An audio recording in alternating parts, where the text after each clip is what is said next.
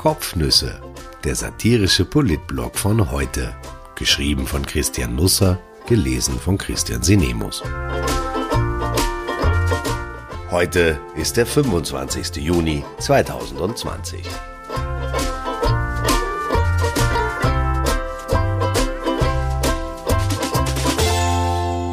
Nebelgranaten und Rohrkrepierer. Kurz die gelöschten Strache-SMS und eine abgesagte Heeresreform.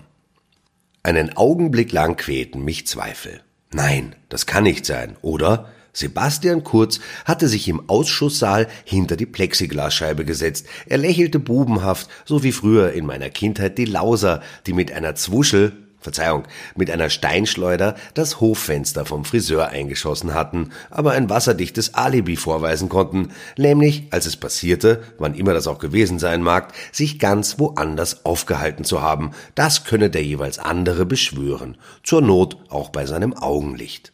Vor sich hatte der Kanzler einen Bogen mit Fotos liegen, allesamt Porträts, acht Männer, fünf Frauen. Alle Köpfe waren gleich groß, die Bilder hatten einen weißen Hintergrund und waren von unterschiedlichen Farben umrahmt. Rot, blau, grün, türkis, pink. Nutzt Kurz wirklich die Gelegenheit, jetzt, wo viele Menschen in einem Raum zusammenkommen, um Panini-Pickel zu tauschen? Hat er sich die Doppelten von seiner Lebenspartnerin, seiner Mama oder von Gerald Fleischmann nebeneinander auflegen lassen, der Übersichtlichkeit wegen? Das Leben eines Kanzlers ist doch recht komplex. Nicht nur beim Löschen von Handynachrichten ist jede Hand gefragt. Während Kurz also um sich blickte, mit seiner Vertrauensperson Lukas Weigerstorfer aus seinem Kabinett scherzte, den Finger nach vorne streckte und auf jemanden zeigte, wie es Donald Trump gerne macht, mit den Händen deutete, die Fotografen vor ihm mögen doch mehr Abstand halten, da schaute ich auf seinen Tisch. Aber da lagen nicht Cristiano Ronaldo, Andrea Pirlo oder gar Marco Arnautovic, sondern Wolfgang Gerstl, Christoph Matzenetter und Nina Tomaselli, um wahllos ein paar herauszugreifen. Was für ein abgedrehtes Album befüllt der Kanzler. Gibt es Panini-Pickeln zum Urschuss? Kann man also einen Blümel, den man zweimal hat, gegen einen Gudenus tauschen? Eine Horten gegen einen Neumann? Gibt es vielleicht eine eigene Seite mit Bildern von Sobotka? Und er hat auf jedem Kleber ein Brillengestell in unterschiedlichen Farben auf?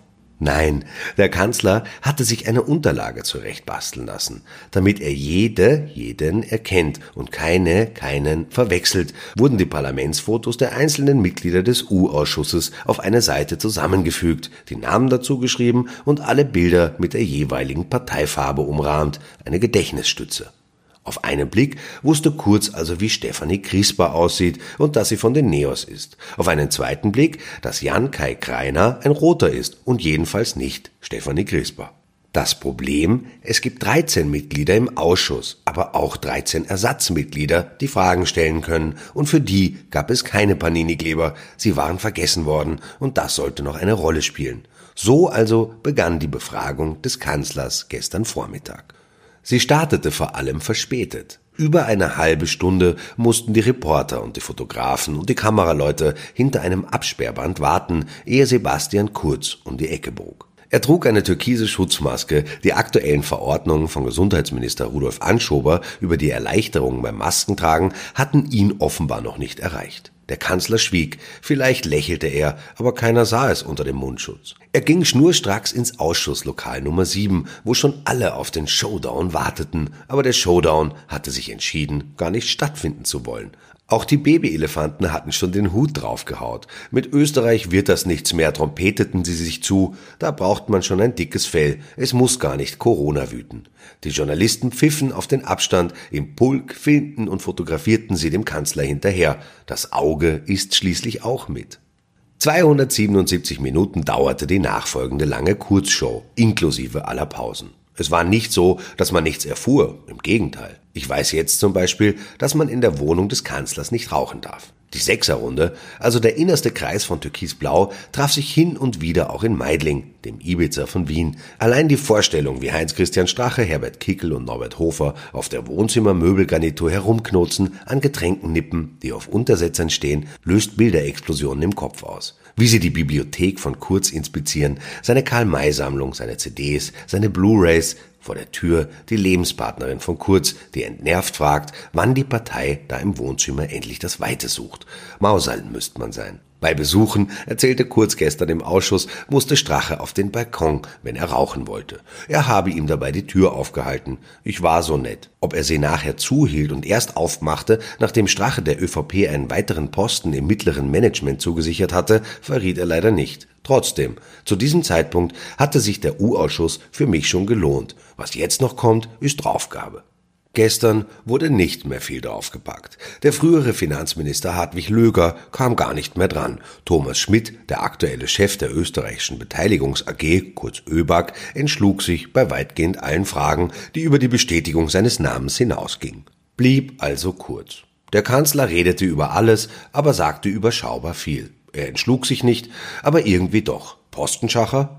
Personen ohne Qualifikation zu bestellen, das lehne ich ab, sagte er, aber er fügte nicht hinzu, Personen mit den richtigen Qualifikationen könnten es schon bis ganz nach oben schaffen, für den Nachweis der richtigen Qualifikation genügte zur Not auch das richtige Parteibuch. Das System habe er nicht erfunden, es habe seine Schwächen, aber wir kennen kein besseres. Jetzt muss sogar Winston Churchill herhalten, um unseren Politfilz zu klären. Für FPÖ-Politiker Peter Siedlow, der in den Casinos steil ging, habe er sich niemals stark gemacht. Der ÖVP habe die Novomatic nicht gespendet, wir hätten ihr Geld auch nicht genommen. Wer sich für eine Spende eine Gegenleistung erwarte, würde von ihm bei der Tür hinausgeworfen. Das Geld muss er nicht zwingend mitnehmen. Die Schredder-Affäre sei der Fehler eines jungen Mitarbeiters gewesen. Was bei den Treffen mit Casinos Aufsichtsrat Josef Bröll besprochen worden sei, daran kann ich mich nicht mehr erinnern. ÖBAG-Chef Thomas Schmidt kenne er seit zehn Jahren. Wir sind nicht miteinander zur Schule gegangen, wir waren nie gemeinsam auf Urlaub. Schmidt erklärt sein Verhältnis mit kurz später so, wir sind nicht miteinander zur Schule gegangen, wir waren nie gemeinsam auf Urlaub. Zufälle gibt's? Seine Kommunikation mit Strache und seinen Terminkalender will Kurz nicht offenlegen. 60.000 Dokumente habe er ohnehin geliefert, mehr sei gar nicht möglich, sagt der Kanzler trotzig. SMS und Chats würden aus Sicherheitsgründen von ihm oder seinem Büro regelmäßig gelöscht. Die Nachrichten seines Vizekanzlers habe er gar nicht alle abgerufen, behauptet er. Strache hat manchmal mehr SMS geschrieben, als ich selber lesen kann. Einige der SMS kamen zu einer Zeit, zu der ich schon geschlafen habe oder noch nicht wach war. Ein ganzer Schwall sei das gewesen. Es folgten Scharmützel mit Christian Hafenegger von der FPÖ und mit Helmut Brandstetter von den NEOS, dem er vorwirft, als Kurierherausgeber nicht objektiv gewesen zu sein. Mir platzt gleich der Kragen, rief Kurz, aber es wirkte, als wäre etwas viel Theatralik im Spiel. Irgendwann fiel der Vorhang. Der Kanzler ging ab ohne Verbeugung, etwas erschöpft, aber in der Gewissheit, der Ausschuss habe ihm nichts anhaben können, was weniger ein Verdienst von Kurz war, sondern mehr ein Versäumnis des Ausschusses. Das Bundesheer ist gut drauf, sagt das Bundesheer, genauer genommen eine Umfrage, die das Bundesheer der Einfachheit halber selber in Auftrag gegeben hat. 74 Prozent sei das Militär in Bezug auf die Bewältigung der Corona-Krise sehr oder eher positiv aufgefallen, durfte die kleine Zeitung enthüllen. Platz drei nach dem Roten Kreuz und dem Gesundheitsministerium. 93 Prozent ist die Katastrophenhilfe grundsätzlich sehr wichtig oder wichtig. Nur 69 Prozent die militärische Landesverteidigung. Weil das Bundesheer in Zukunft noch viel besser drauf sein soll, lud die Verteidigungsministerin zum Hintergrundgespräch. Um präzise zu sein, lud sie nicht zum Hintergrundgespräch, also zumindest nicht uns. Das ist mittlerweile eine liebgewordene Tradition in Österreich. Irgendwann einmal schreibe ich eine Kopfnuss darüber, wo ich überall nicht war. Da tue ich mir auch leichter, denn etwas mit eigenen Augen zu sehen verstellt nur den Blick. Claudia Tanner die ich trotz dieser Unhöflichkeit, die man auch Unprofessionalität, mutmaßlich sogar eine grobe Einschränkung der Pressefreiheit nennen könnte, immer noch richtig schreibe, ließ sich über die Zukunft des Heeres aus. Ich mutmaße, der Bauernbund lässt sich einfacher reformieren. Vielleicht lud uns Tanner aber auch nicht ein, weil sie die Abstandsregeln nicht verletzen wollte. Ihr Büro ist ja nicht besonders groß, jedenfalls kaum größer als die Reithalle der Lipizzaner. Es ist also nicht einfach, hier den Babyelefanten zu machen, weil sich die Babyelefanten aus den Augen verlieren. So weit ist es von einem zum anderen. Wenn die ÖVP mit dieser Veranstaltung eine Nebelgranate werfen wollte, um von der Befragung des Kanzlers im U-Ausschuss abzulenken, dann empfehle ich, das noch etwas zu üben. Nebelgranaten entfalten ihre Wirkung nur, wenn sie jemanden in Nebel hüllen, sonst muss man eher von Rohrkrepierern sprechen, und das trifft wohl eher auf die Reform der Ministerin zu, die nur einen Tag hielt. Selten zuvor trat ein Hintergrundgespräch so schnell in den Vordergrund, um dann ebenso rasch wieder im Hintergrund zu verschwinden. Tanner will das Bundesheer in eine Art Armee Light verwandeln. Die militärische Landesverteidigung soll keine große Rolle mehr spielen. Blöderweise ist diese in der Verfassung festgeschrieben, aber was stören ÖVP-Minister schon Papierln? Das Heer soll auf Cyber-Defense und Katastrophenschutz ausgerichtet werden. Schwere Waffen brauche man eher nicht mehr. Ein paar Kasernen eventuell auch nicht. Etwas Personal sei ebenso überzählig.